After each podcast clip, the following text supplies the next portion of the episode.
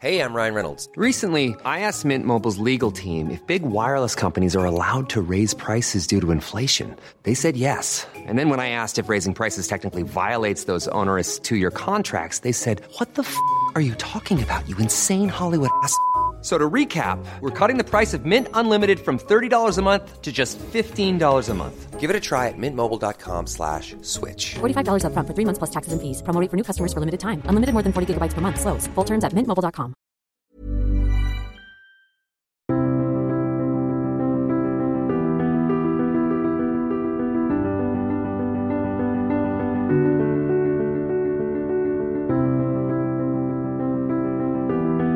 Bonjour, bienvenue pour une nouvelle émission de conflit enregistrée en partenariat avec Orbis Géopolitique. Nous avons consacré plusieurs émissions à la guerre et notamment à la guerre urbaine. À la guerre urbaine aujourd'hui, nous avions traité des batailles de Mossoul, des batailles d'Alep.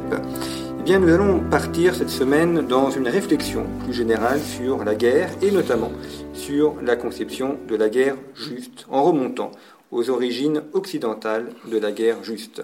Pour cela, je reçois Jean-François Chemin, qui est docteur en histoire et docteur en histoire du droit et qui a soutenu en 2015 une thèse consacrée à la guerre juste, publiée dans une version grand public aux éditions Apopsis qui s'intitule Bellum Justum aux origines de la conception occidentale de la guerre juste. Alors Jean-François Chemin, dans cette thèse, qu'est-ce que vous avez voulu démontrer ou quels sont les éléments que vous avez cherchés? Bien, alors mon point de départ est le suivant. Euh, la conception occidentale traditionnelle euh, de la guerre juste, qui correspond assez largement à la tradition euh, catholique, celle qu'on retrouve dans le catéchisme de l'Église catholique, se fonde sur saint Thomas d'Aquin, qui lui-même cite abondamment saint Augustin. Donc il y a une conception chrétienne qui a euh, été celle de la chrétienté, qui euh, part de saint Augustin, qui est donc le premier penseur chrétien à euh, se pencher sur les critères d'une guerre juste. Qu'est-ce qui fait qu'une guerre est juste ou pas? Et moi, ce qui m'a intéressé, puisque saint Augustin intervient, a écrit à l'extrême fin de, l'Empire romain, donc c'est un Romain qui certes va faire la, transition ensuite euh, avec euh, le Moyen Âge et les temps modernes, mais euh, il est fondamentalement un Romain pétri de culture romaine et latine. Et moi, ce qui m'a intéressé, c'est de voir de quoi est-ce que saint Augustin était l'héritier, quitte à faire un très large inventaire de cet héritage, puisqu'il en, il en rejette une grande partie. Donc l'idée, c'est de voir quelle a été la conception que les Romains se faisaient de la guerre juste depuis les origines jusqu'à Saint Augustin inclus, euh, et euh, sachant qu'en plus ce sujet était pour eux tout à fait essentiel, puisque ayant été en guerre euh, à peu près non-stop depuis leurs origines jusqu'à la fondation de l'Empire, enfin le changement de régime par Octave en 27 avant Jésus-Christ, donc pendant plus de 700 ans, les Romains ont été en guerre de manière continue, euh, la plupart du temps de manière victorieuse, mais pas toujours, et donc ils se sont régulièrement posé la question pourquoi gagnons-nous à peu près systématiquement nos guerres. Pourquoi euh, avons-nous réussi à constituer cet empire euh, immense? C'était une surprise pour eux aussi. Et donc ils en sont venus à se dire, si nous gagnons, c'est parce que nos guerres sont justes, et euh, voilà, donc les, ils ont été amenés à, à, définir des critères de la guerre juste, et ce sont des critères qui ont énormément évolué à travers les siècles. Alors, ce que vous montrez notamment, c'est que la, notion de justice, justement, a évolué. Aujourd'hui, on pense à la justice d'un point de vue moral. Euh, chez les Romains, il y a aussi une dimension éminemment religieuse, et que la guerre juste, c'est celle qui convient aux dieux, qui plaît aux dieux. Alors, tout à fait. La guerre juste, à un moment donné, pour euh, les, Romains, ça va être une guerre que les dieux rendent victorieuse parce qu'ils adhèrent aux arguments des Romains. Mais euh, avant même d'être une notion de justice, la notion de guerre juste faisait référence à une notion de justesse. C'est-à-dire que ce que les dieux sanctionnait positivement par la victoire, c'était pas tant la justice morale de la cause des Romains que la justesse de l'exécution d'un certain rituel. le droit romain était un droit extrêmement ritualiste, procédural, et donc les, dieux romains en, juristes, et notamment Jupiter, qui était le dieu suprême des Romains, mais qui était également le dieu protecteur de Rome euh, et le dieu qui sanctionnait le, droit, eh bien, euh, Jupiter était un dieu qui était supposé euh, regarder de très près le respect des procédures, le respect du rituel, le respect des gestes, le respect des formules, et au début, c'est ça qui était, qui était récompensé. Et d'ailleurs même, euh, avant même l'arrivée d'une quelconque conception divine, puisqu'au au, tout début, le rituel était de nature magique. C'est-à-dire qu'il ne faisait pas forcément appel à, un dieu euh, nommé, euh, anthropomorphique, imaginé dans le ciel. il, faisait, mettait en action euh, des forces purement magiques qui intervenaient comme mécaniquement euh, au, service des intérêts de, Rome. Les, premiers euh, prêtres qui, étaient donc les garants de la, de la justesse, justice de la guerre, fonctionnaient exactement comme des chamans.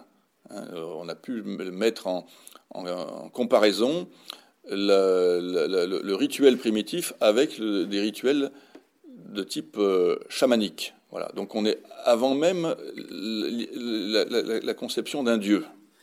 Vous montrez notamment quelque chose qui, nous étonne aujourd'hui, c'est le rôle joué par les guerriers loups, les loups-garous, certains soldats qui sont associés Absolument. Alors, c'est quelque chose qui est euh, décrit par un certain nombre d'historiens, euh, notamment tite qui en fait d'abondantes descriptions. Euh, lorsque le, guerrier romain, lorsque la guerre était juste, c'est-à-dire lorsque elle avait été déclarée selon les, les, rituels très très précis qui faisaient sa justesse, eh bien, il s'opérait une transformation physique et, psychologique du guerrier romain que certains ont comparé à des phénomènes de lycanthropie. C'est-à-dire que le guerrier romain est décrit comme avec des yeux se mettant à lancer des éclairs, euh, la bave euh, se mettant à lui couler euh, par les commissures des lèvres. D'ailleurs, beaucoup de guerriers romains étaient revêtus de peau de loup. Hein. Et donc, le, le, guerrier se transformait en véritable bête sauvage il était rempli de ce que les Romains appellent le furor, c'est-à-dire en fait la, fureur hein, guerrière, euh, voilà, animale. Euh, et en face, l'ennemi est pris de terror, donc terreur, power, la peur, torpor, il est rempli de torpeur, il ne peut plus bouger, donc soit il se laisse massacrer sur place parce qu'il ne peut pas s'enfuir, il est comme hypnotisé, soit il détale comme un lapin. Hein, mais donc, au départ, dans la phase magique euh, des origines, mais qui va, qui va subsister, euh, puisque les Romains ne, supprimaient rien, ils, ils, superposaient les couches, donc la couche magique va rester euh, présente jusqu'à la fin. Hein, jusqu'à la, la fin de l'Empire romain, il y aura des, des, des fêtes romaines, notamment ce qu'on appelait les lupercales, dans lesquelles les, les gens se déguisaient en loups. Hein, voilà, donc cette, cette couche primitive, magique, va, va durer. Hein. Alors ensuite seulement, le, l'aspect religieux va, intervenir et se superposer à cet aspect euh, magique marqué par le, phénomène de lycanthropie. Et on pense évidemment à l'histoire de la Louve et de Romulus et Rémus, c'est-à-dire que le Rome euh, a une histoire avec le loup à son origine et puis, comme vous l'avez expliqué, euh, au cours de ces guerres. Absolument. Les Romulus et Rémus sont supposés avoir été euh, nourris par une louve et d'ailleurs la louve est le, symbole de Rome. Hein. donc effectivement, on ne doit pas s'étonner. maintenant, il est clair aussi que ces phénomènes de transformation animale sont assez répandus dans la culture indo-européenne. Euh, j'ai rencontré un, officier, un colonel qui avait fait sa thèse sur les guerriers chiens en Scandinavie. Donc il existe des, parallèles euh, dans la, les cultures indo-européennes entre le, guerrier euh, et l'animalisme. Et c'est d'ailleurs le, le, sens ensuite du rite de, de propriation que constitue le triomphe, puisque si les légionnaires victorieux doivent passer à travers un arc de triomphe euh, lorsqu'ils reviennent à Rome, eh bien, c'est pour se purifier justement de ces influences euh, animales euh, qui les ont infestés. Alors, pour le plus grand bien de Rome sur le champ de bataille, mais ensuite, il ne s'agirait pas que ces influences viennent contaminer la population pacifique à l'intérieur de la muraille.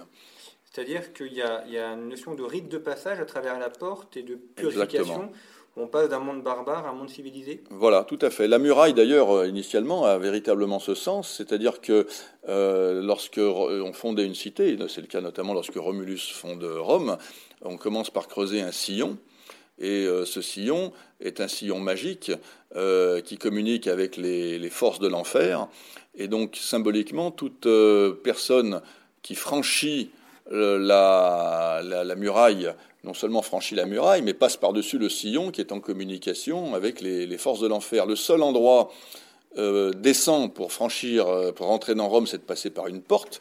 Et étymologiquement, la porte, c'est là où celui, le fondateur de la cité, qui donc avec une charrue creusait le sillon, il la portait à l'emplacement des portes, et puis il la replantait ensuite euh, après la porte, et donc on ne pouvait franchir la porte qu'après s'être purifié puisque toute personne donc, qui revenait de, guerre était souillée, et toute personne qui franchissait la muraille était également souillée. Alors, autre aspect lié au rite religieux euh, que vous montrez dans votre livre, il y a tout ce qui est interprétation des oiseaux, euh, du foie, des animaux. Euh, on ne part pas là non plus à la guerre avant d'avoir ausculté la, manière dont les dieux parlent à travers les oiseaux ou les entrailles animales. Alors ça, c'est quelque chose de tout à fait essentiel pour les Romains, c'est la notion de force divine. Alors là, on n'est plus dans la magie, mais on est dans la force, dans la, dans la religion, pardon, de force divine euh, mobilisés par euh, les, Romains au service de la victoire. Et c'est la notion d'augure. Alors, euh, je m'explique. augure est une vieille racine indo-européenne qui a été étudiée par des gens comme Dumézil ou Benveniste et qui signifie étymologiquement donc le plein de force divine. Le plein de force divine qui permet de faire grandir, euh, notamment de faire grandir euh, l'Empire, euh, voilà, donc par la victoire. Bon. Cet augure, cette force divine, est attribuée au général par, lors de sa nomination par un rituel d'inauguration. donc on lui confère la force divine. Mais avant la bataille, il fallait vérifier que la force divine était présente et donc que les dieux étaient favorables. Et c'est le rôle des euh, hospices. Donc les hospices, qu'on appelle également les augures, euh, vérifient la présence de l'augure, donc la force divine, à travers certains signes, et notamment au départ le vol des oiseaux, mais il y avait d'autres moyens de vérifier si la, force divine était là. Ça peut être l'observation du foie d'un animal par un aruspice.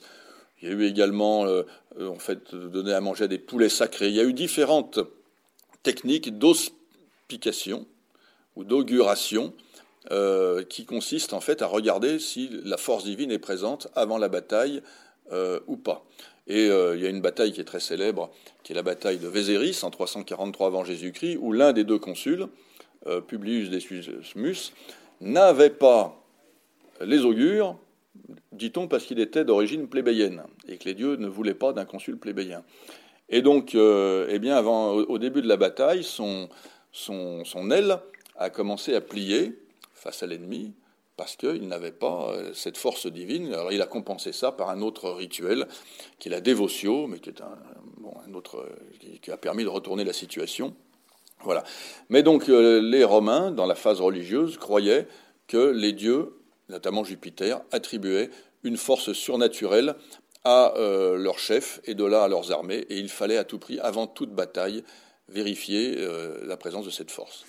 C'est-à-dire que la guerre juste, ou la guerre est juste, si elle respecte ses formes religieuses et si elle, si elle suit le rituel, la liturgie. Absolument. La guerre est juste au départ s'il y a une justesse, c'est-à-dire si très précisément on déroule tout le, rituel, alors qui comporte un aspect de justice, c'est-à-dire que dans le rituel, il y a une réclamation qui est faite dans laquelle Rome euh, se pose en victime des gens euh, qu'elle veut attaquer. Alors, euh, il s'agit de démontrer sa justa causa, la juste cause, c'est-à-dire c'est le même mot cause, c'est le même mot que chose, hein, c'est-à-dire qu'on a volé des choses à Rome. On lui a volé des récoltes, on lui a volé du bétail, on lui a volé des femmes, euh, et puis ensuite, la notion de juste cause va euh, s'étendre. On a attaqué un de ses alliés, euh, et puis ensuite, par la suite, quand Rome va se présenter comme défendresse de la, de la liberté dans le monde, ben, lorsqu'on aura un tyran à la tête de sa cité, ça va être le cas du malheureux Nabis de Sparte, qui était un, un tyran euh, allié de Rome, mais on, a, on l'a attaqué. La juste cause, c'était qu'il était un tyran, et que le fait qu'on soit un tyran, ça a agressé Rome. Et donc, euh, voilà. Donc la notion de juste cause va s'étendre, mais elle n'est qu'un élément, la juste cause, dans un long rituel qui comporte à un moment donné une prise à témoin de Jupiter que la cause de, Rome est juste, mais euh, c'est un élément parmi d'autres entre des prononcés de formules magiques le lancer d'un javelot, euh, et puis ensuite, lorsque s'ajouteront des, lorsque s'ajoutera une couche démocratique et populaire, il faudra que la guerre soit votée par le peuple. Voilà. Mais donc le, rituel, on va dire, euh, se, complique, se complexifie, se sédimente, mais on conservera toujours le côté magique qui est primordial, puis le côté, euh, ensuite le côté religieux, puis le côté vote démocratique. voilà. Est-ce qu'il y a des auteurs qui ont théorisé où cette manière, cette coutume de faire se transmet uniquement par euh, savoir-faire, par imitation ou qu'on a des auteurs romains qui ont rédigé un traité sur la guerre juste Alors, il n'y a aucun auteur qui ait rédigé un traité sur la guerre juste. Par contre, euh, plusieurs auteurs ont décrit le rituel de déclaration de guerre. Donc, le, notamment donc Tite-Live, c'est dans Tite-Live qu'on trouve donc historien romain euh, de l'époque augustéenne, euh, qui a décrit de manière très complète le rituel. À la même époque, un auteur grec qui était un observateur euh, des, mœurs romaines, qui s'appelle Denis d'Alicarnasse, a lui aussi, dans son histoire de Rome, décrit à peu de choses près la même chose, le, rituel tel que l'a présenté Tite-Live. Polybe également, un peu plus tôt, historien grec, parle de, ce rituel. Voilà, mais euh, aucun ne l'a théorisé. S'il y a un auteur qui a théorisé, qui a voulu théoriser la notion de juste, c'est Cicéron.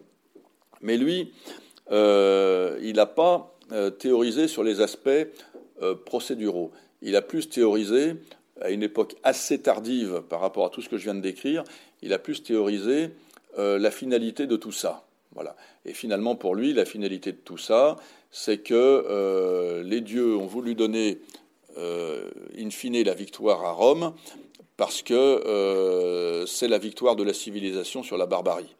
Et que finalement, le, donc Cicéron euh, arrive dans, une époque qui commence à être marquée par la philosophie grecque, parce qu'au départ, les Romains ne sont pas du tout un peuple de philosophes. Hein. ils essayaient de manière très très pragmatique de réfléchir aux raisons de leur victoire et euh, aux conditions de cette victoire. Ils en sont arrivés à dire, bon, finalement, nous avons la victoire et nous construisons notre empire parce que de tous les peuples, nous sommes celui qui croyons, qui croit le, le, le, le plus fermement et je dirais le plus fanatiquement à l'efficacité de l'aide divine. Voilà, mais donc ils considéraient que c'est parce qu'ils croyaient euh, à ça que euh, les Grecs sont arrivés. Il y a eu une ambassade grecque, je crois, en, 125 avant Jésus-Christ, je ne sais plus la date précise, peut-être 105, je ne sais plus. Une ambassade de philosophes grecs qui débarque à Rome euh, et qui commence à, brancher, entre guillemets, un peu les Romains sur la notion de guerre juste. Euh, et euh, qui commence à dire, mais non, vos, guerres, vous les dites juste parce que vous êtes les vainqueurs. Donc finalement, chacun voit midi à sa porte. Et vous êtes les, vous justifiez vous-même quod nominor leo. Voilà. Bon. Et donc cette ambassade qui était dirigée par un, philosophe euh, platonicien qui s'appelait Carnéade a été renvoyée euh, à Rome et on a interdit aux, philosophes de, remettre les pieds dans la cité. Et puis ils ont, quand même, fini par revenir, ou bien des Romains sont allés faire des études en Grèce, et euh, Cicéron va présenter une sorte, une sorte de conception philosophique synthétique qui permet finalement de justifier a posteriori les victoires de Rome. Et son idée, qui est très largement, semble-t-il, inspirée du, stoïcisme, c'est de dire euh, l'humanité est une euh, et euh, elle a vocation à s'unifier. Elle a vocation à s'unifier et l'Empire romain est la préfiguration de l'unification de l'humanité. Et c'est donc finalement dans l'intérêt de l'humanité elle-même que les Romains remportent leur victoire. Hein, c'est pour pour permettre au monde entier de se civiliser et de bénéficier des lois euh, de Rome. Et finalement, euh, ceux qui, ça va être un, changement extrêmement important, puisque jusqu'alors les Romains se sentaient euh, obligés de respecter un certain nombre de règles, justement dans la, déclaration de guerre, qu'ils devaient donc sur une procédure très précise. Et donc Cicéron va, va admettre que les peuples qui se refusent de rentrer dans la civilisation romaine sont des peuples qui veulent rester barbares et donc qui refusent de rentrer dans l'humanité commune. Et se refusant à rentrer dans l'humanité commune, ils se mettent au banc de l'humanité. Ils ne sont donc pas des hommes, et donc vis-à-vis d'eux, aucune règle ne doit, plus être respectée. Et c'est exactement ce que va mettre en œuvre César au cours de la guerre de Gaulle, César qui ne respectera face aux Gaulois aucune des règles traditionnelles romaines de déclaration d'une guerre qui la rend juste, parce qu'il considère, et Cicéron était de cet avis, que euh, les Gaulois sont des sous-hommes.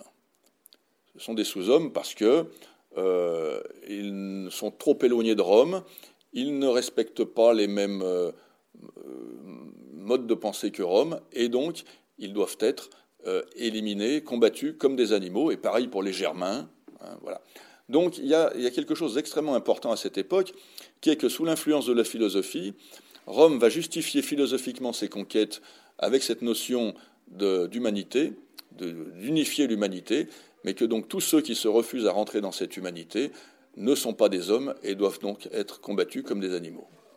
Alors, si la victoire est la preuve de la guerre juste, que se passe-t-il quand l'Empire romain commence à perdre? Alors, soit à perdre des batailles, notamment contre les Germains, soit euh, perd de plus en plus de, batailles suite aux invasions Eh bien, ça va être un grand choc. C'est-à-dire que l'Empire romain devient officiellement chrétien et uniquement chrétien en 380 avec l'édit de Thessalonique.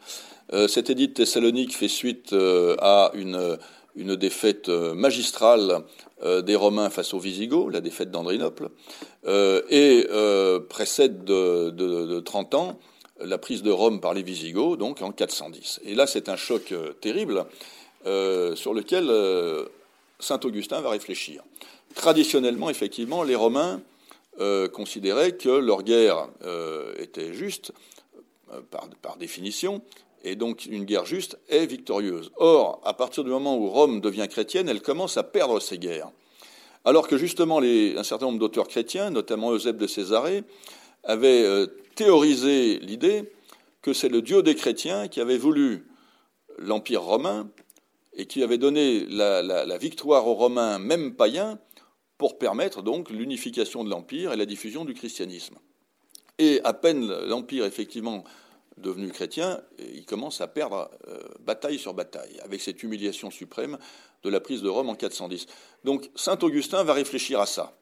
Et c'est là qu'il va euh, établir euh, la distinction entre la cité des hommes et la cité de Dieu, c'est-à-dire que seule la cité de Dieu est immortelle, mais que toute cité des hommes, à commencer par l'Empire romain, est mortelle et doit donc connaître une fin. Là où les Romains pensaient que l'Empire, en tant qu'entité politique, était dans le plan de Dieu et était aussi euh, immortel que l'Église, eh bien Saint Augustin vient dire non, l'Empire romain est une entité humaine, donc il est mortel et il est logique qu'il finisse par disparaître le lien entre soutien de Dieu et victoire, on le, retrouve notamment dans, l'Ancien Testament. On voit que Dieu d'Israël soutient David, soutient euh, Saoul ou, Josué, et euh, en fonction de ça, les, Juifs sont euh, plus ou moins victorieux. donc, est-ce que ça veut dire que le, Dieu des chrétiens, est-ce que c'est vu comme ça par les auteurs romains, serait inférieur à, Jupiter parce qu'il ne permet pas les victoires? Alors non, parce qu'on voit effectivement, vous avez parfaitement raison, que dans l'Ancien Testament, il y a des victoires, mais on voit aussi dans le livre de Samuel, par exemple, à deux reprises, les, les Hébreux vont chercher l'arche d'alliance, la mettent au milieu du combat, et deux fois de suite, ils se font massacrer. Hein. Donc je, crois que ce que montre saint Augustin, c'est que le Dieu des chrétiens ne s'actionne pas automatiquement. Le dieu euh, Jupiter et les dieux euh, romains étaient des, des, dieux en quelque sorte mécaniques. Si on respectait un certain nombre de règles, ils étaient obligés d'agir dans le sens de Rome, ils étaient comme enchaînés par le rituel. Alors que le Dieu des chrétiens reste totalement libre. Il peut donner la victoire, effectivement, euh, s'il a décidé de la donner, mais il peut, et c'est ce qu'explique saint Augustin, refuser de donner la victoire. Il donne l'exemple de Job. Il peut tout à fait décider d'éprouver la foi euh, d'un peuple qui est parfaitement juste, euh, fidèle, etc. Mais pour éprouver sa foi, on va lui donner, lui faire connaître la défaite, ou bien il peut effectivement décider de faire connaître le, martyr euh, à, un, peuple, et donc peu importe que ce peuple, encore une fois, euh, ait euh, la foi et que sa cause soit juste. Donc saint Augustin, et c'est normal dans le contexte dans lequel il s'inscrit, est le premier qui brise le lien automatique qui existait pour les Romains entre la, justice de la guerre, la guerre juste, et euh, la victoire. Pour les Romains, une guerre, était, euh, une guerre victorieuse était juste et une guerre juste était victorieuse. Alors que pour les chrétiens, une guerre doit être juste, certes, mais je dirais que ça, ça engage euh, les comptes qu'on aura à rendre dans l'au-delà. Mais rien ne dit qu'une guerre, pour un chrétien, qu'une guerre juste doit être victorieuse. Alors il y a des contre-exemples. Il y a la victoire de Constantin avec la, croix qui apparaît et qui dit justement par ce signe tu vaincras. Et puis il y a aussi la bataille de, Clovis. Tolbiac. Tolbiac, où euh, là aussi, même euh, mmh. phénomène, une croix lui apparaît, il se convertit et, il gagne. Donc euh, Dieu peut continuer à apporter la victoire. Pour les, pour les chrétiens, Dieu peut tout à fait continuer à apporter la victoire. Et notez que dans les deux cas, l'enjeu a été la conversion d'un peuple, hein, puisque Constantin s'est converti et derrière lui l'Empire romain. Clovis s'est converti et derrière lui euh, le royaume des Francs. Euh, donc euh, Dieu ne donne pas systématiquement la défaite à ses fidèles, ce serait quand même trop injuste. Mais disons qu'il il, garde son libre arbitre et il la donne quand, il, quand cela lui semble juste, contrairement à Jupiter qui était obligé de la donner. Est-ce que ça veut dire aussi qu'il y en a un glissement dans la notion de justice de la guerre? On n'est plus dans cette vision mécanique qu'on a vu en début d'émission, donc euh, les, euh, cultes rendus aux loups euh, ou aux hospices, mais dans une vision plus morale de la guerre, avec les buts à atteindre, avec les moyens à employer Complètement. On passe effectivement dans une vision qui est morale, mais alors au départ, pour saint Augustin, les choses sont simples. toute guerre menée au nom de la, de la chrétienté est juste. C'est-à-dire que dans un État chrétien, les armées de l'État sont les armées du Christ. Et donc saint Augustin va faire opérer un glissement euh, entre la notion de guerre juste et la notion de guerre sainte. Hein. Euh, les Romains ne se préoccupaient absolument pas euh, de l'aspect moral. voilà, leur religion ne comportait pas ce type d'impératif. Ça ne veut pas dire qu'ils n'avaient pas de morale, mais elle relevait de, du mos. Hein, voilà. Pas, de la, pas de la religion. Chez, avec le christianisme, la religion emporte un, contenu moral euh, important. Et pour saint Augustin, euh, la mission essentielle de l'État, de l'empereur, c'est euh, de, combattre pour, euh, le Christ, de combattre pour l'Église, donc de, conquérir des territoires pour les christianiser ou de résister à des agressions de, peuples, d'ailleurs soit euh, euh, euh, païens, soit hérétiques, parce qu'il va mettre les, hérétiques et les, païens sur le même plan. Donc, euh, saint Augustin va glisser sans utiliser le terme, hein, mais sur la notion de, guerre sainte, qui est le combat de l'État contre les païens, contre les hérétiques, à l'extérieur, mais aussi à l'intérieur. C'est-à-dire que, alors que pour les Romains, une guerre euh, civile ne pouvait jamais être une guerre juste. Euh, dans la conception de, saint Augustin, euh, il est aussi du rôle de l'État de combattre l'hérésie à l'intérieur de, son territoire. Alors effectivement, on en vient à cette autre mention qui est la guerre contre l'hérésie, puisque la guerre peut être portée soit contre un adversaire extérieur, mmh. soit contre un adversaire intérieur. L'Empire romain a connu beaucoup de guerres civiles, et puis le, monde chrétien est confronté ensuite à, des hérésies, les Ariens par exemple, ou d'autres. Donc est-ce que la, lutte contre l'hérésie devient elle aussi une guerre sainte ou peut devenir une guerre sainte? Ah bah Absolument. D'ailleurs, euh, alors plus tard, euh, on verra des papes déclencher euh, des, véritables croisades contre les, hérésies, notamment, on pense aux, hérésies cathares. Hein.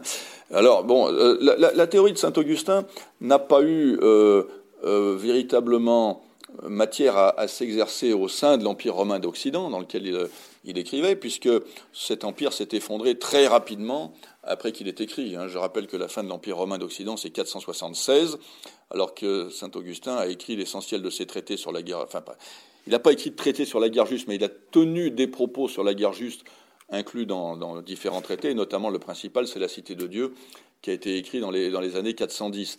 Donc, quoi, il s'est passé une cinquantaine d'années entre euh, les écrits de saint Augustin et la chute définitive de l'Empire romain. En revanche, ce qui est important, c'est que ces idées vont être euh, conservées, euh, retranscrites, et elles vont être ensuite reprises par euh, notamment saint Thomas d'Aquin. Voilà, bon, développé, voilà. mais véritablement l'idée de saint Augustin met sur le même pied l'hérésie et le paganisme et considère que l'hérétique euh, en interne est à combattre exactement au même titre que le barbare à l'extérieur. L'autre aspect également par rapport au christianisme, c'est le fait de pouvoir ou non porter les armes. Euh, normalement, les chrétiens sont pacifiques, ne, portent pas le glaive contre l'adversaire, et donc ça aussi, ça a été l'objet d'une discussion. Oui, mais très tôt. Euh, dans les tout premiers temps du christianisme, on va dire pendant les, dans les deux premiers siècles après Jésus-Christ, il y a eu des débats, effectivement, au sein des chrétiens sur le fait de savoir s'ils devaient porter les armes. Euh, d'ailleurs, très souvent, ces débats étaient tranchés dans le fait euh, qu'il ne fallait pas porter les armes. Et euh, certains auteurs chrétiens, comme Tertullien, ont prôné effectivement à ce titre-là un, pacifisme radical. On a vu des, martyrs chrétiens qui étaient donc des soldats qui, à l'occasion de défilés, jetaient leurs armes devant l'empereur pour euh, montrer qu'ils se refusaient désormais de combattre et qui ont été martyrisés pour ça. Donc dans les deux premiers siècles, les chrétiens se comportaient volontiers en objecteurs de conscience. À mesure que le christianisme s'est diffusé, et notamment dans l'armée, la plupart des, militaires euh, chrétiens ne quittaient pas l'armée. On a d'ailleurs eu euh, l'exemple, par exemple, de la légion thébaine, hein, qui est une légion qui a été massacrée parce qu'elle était à l'époque de Dioclétien, parce qu'elle était euh, massivement chrétienne. Donc, euh, voilà, assez rapidement, les chrétiens en sont venus, à, puis se considérant comme des citoyens normaux, en sont venus à admettre que l'exercice du métier des armes était quelque chose de justifiable, et c'est devenu encore plus justifiable quand l'Empire est devenu chrétien puisqu'à partir de ce moment-là, encore une fois, euh, la défense de l'Empire, c'était la défense de, la chrétienté, c'était la défense de l'Église. Donc les deux se confondaient, euh, et euh, Saint Augustin a des propos très clairs là-dessus.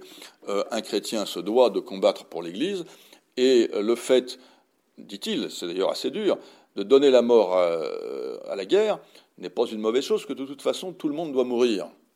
Donc puisque de toute façon on doit mourir, qu'on meure à la guerre de la main d'un soldat chrétien ou qu'on meure de maladie dans son lit, euh, c'est équivalent. Hein. Et donc euh, saint Augustin a véritablement justifié le fait, euh, et, en, insistant notamment sur le fait que le Christ n'a jamais condamné les, militaires qui sont venus à lui. Les, les, divers centurions qui ont croisé le chemin du Christ, à aucun moment le Christ ne leur a dit abandonne ton glaive. Ça, c'est la, la, lettre qui est écrite à Boniface?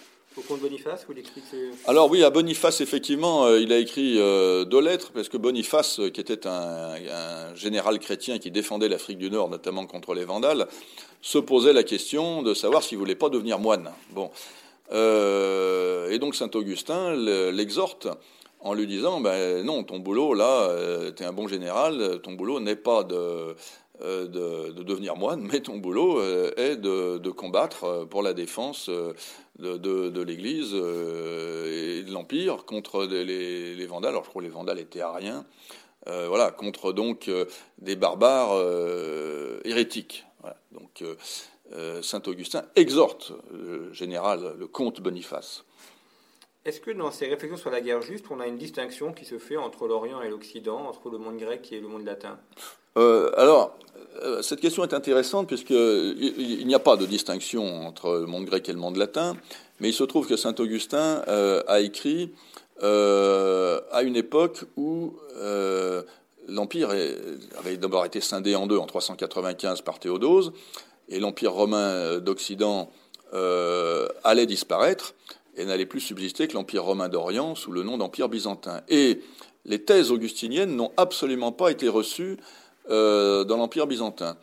Euh, deux conséquences, entre autres, sont à en tirer. Euh, la première, c'est que dans l'Empire byzantin, la guerre restait un péché, et tout soldat byzantin qui mourait au combat mourait en état de péché grave, ce qui met quand même euh, mieux pour se défendre. Oui, voilà. Face, par exemple, à, l'islam qui prêchait euh, la guerre euh, sainte, le djihad, l'armée byzantine était psychologiquement en état d'infériorité. Et puis la deuxième conséquence qui va en, découler, c'est que saint Augustin, qui distingue cité des hommes dans la cité de Dieu, la cité des hommes et la cité de Dieu, et qui explique finalement que si Rome disparaît, euh, c'est parce qu'elle est une cité terrestre, mais qu'elle, donc elle n'a pas vocation à l'éternité, que seule l'Église est la vocation à l'éternité. Euh, L'Empire euh, romain d'Orient, lui, n'a subsisté encore mille ans. Donc, il n'a absolument pas reçu cette distinction nécessaire entre cité de Dieu, cité des hommes, et donc entre Église et État. Et l'Empire romain d'Orient a laissé perdurer cette vieille conception romaine qu'on appelait le césaropapisme, qui est cette idée que l'Église doit être soumise à l'État. Et c'est d'ailleurs la raison du, schisme d'Orient. Euh, L'Église d'Orient, euh, obéissante euh, au Basileus, à l'empereur de Constantinople, et ne voulant absolument pas obéir à, l'évêque de Rome. Donc saint Augustin n'a pas écrit par rapport à l'Orient, mais il a écrit en latin, à une époque où d'ailleurs le latin, la, compréhension du latin, la lecture du latin se perdait en Orient. Il a écrit dans l'Empire d'Occident à une époque où il allait disparaître, alors que l'Empire d'Orient a perduré mille ans, et donc il n'a pas été reçu euh, en Orient, ce qui a induit des différences culturelles extrêmement importantes euh, entre les, orthodoxes et, nous, notamment sur la question de la guerre.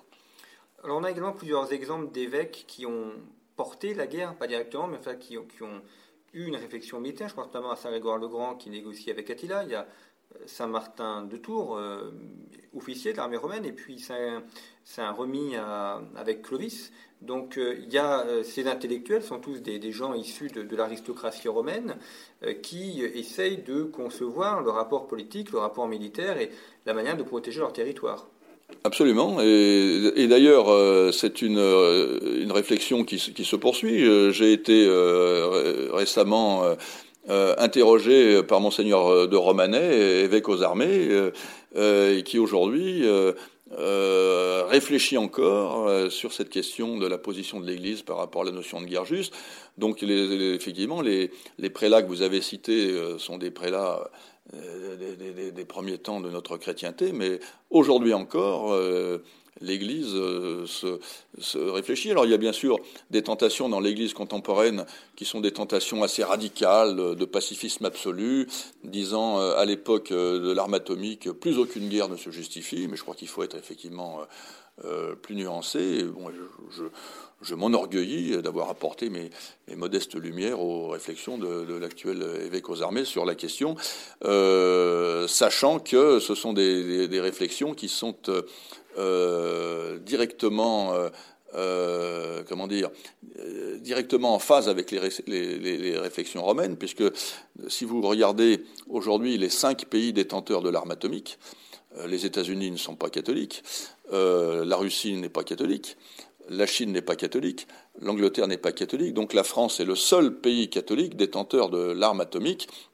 dont les réflexions sur euh, qu'est-ce qu'une guerre juste à, l'heure nucléaire?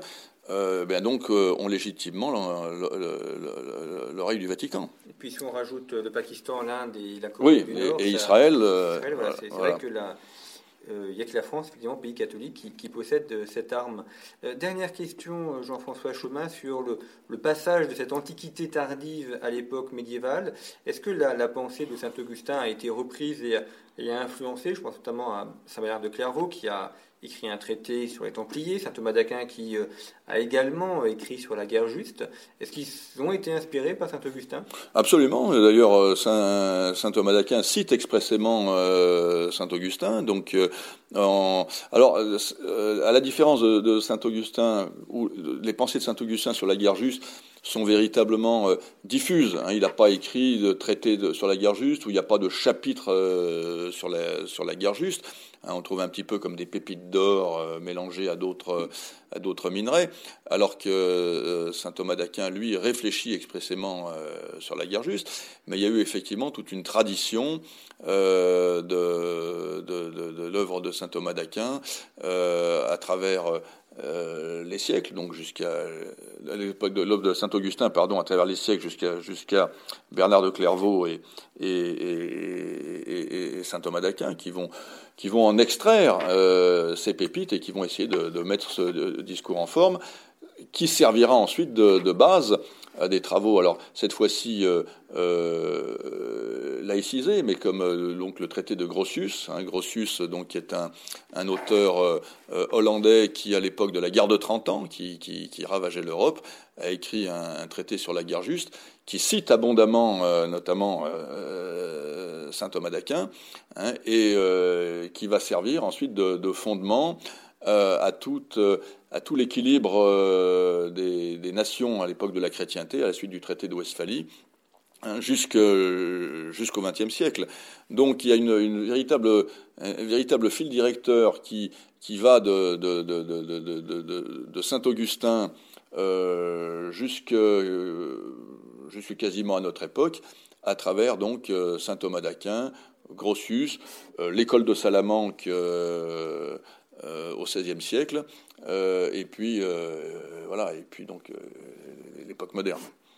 Eh bien, merci beaucoup Jean-François Chemin d'avoir évoqué avec nous cette guerre juste à l'époque romaine. Je rappelle le titre de votre ouvrage, Bellum Justum, aux origines de la conception occidentale de la guerre juste, qui est paru aux éditions Apopsis, et puis donc qui est issu d'une de de votre thèse d'histoire du droit.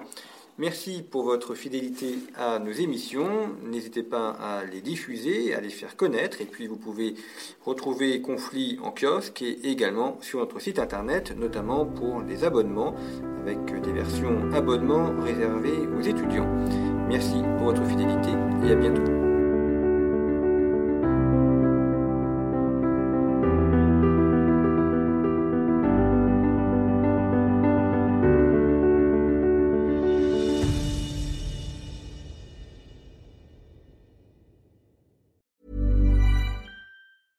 Hey, it's Danny Pellegrino from Everything Iconic.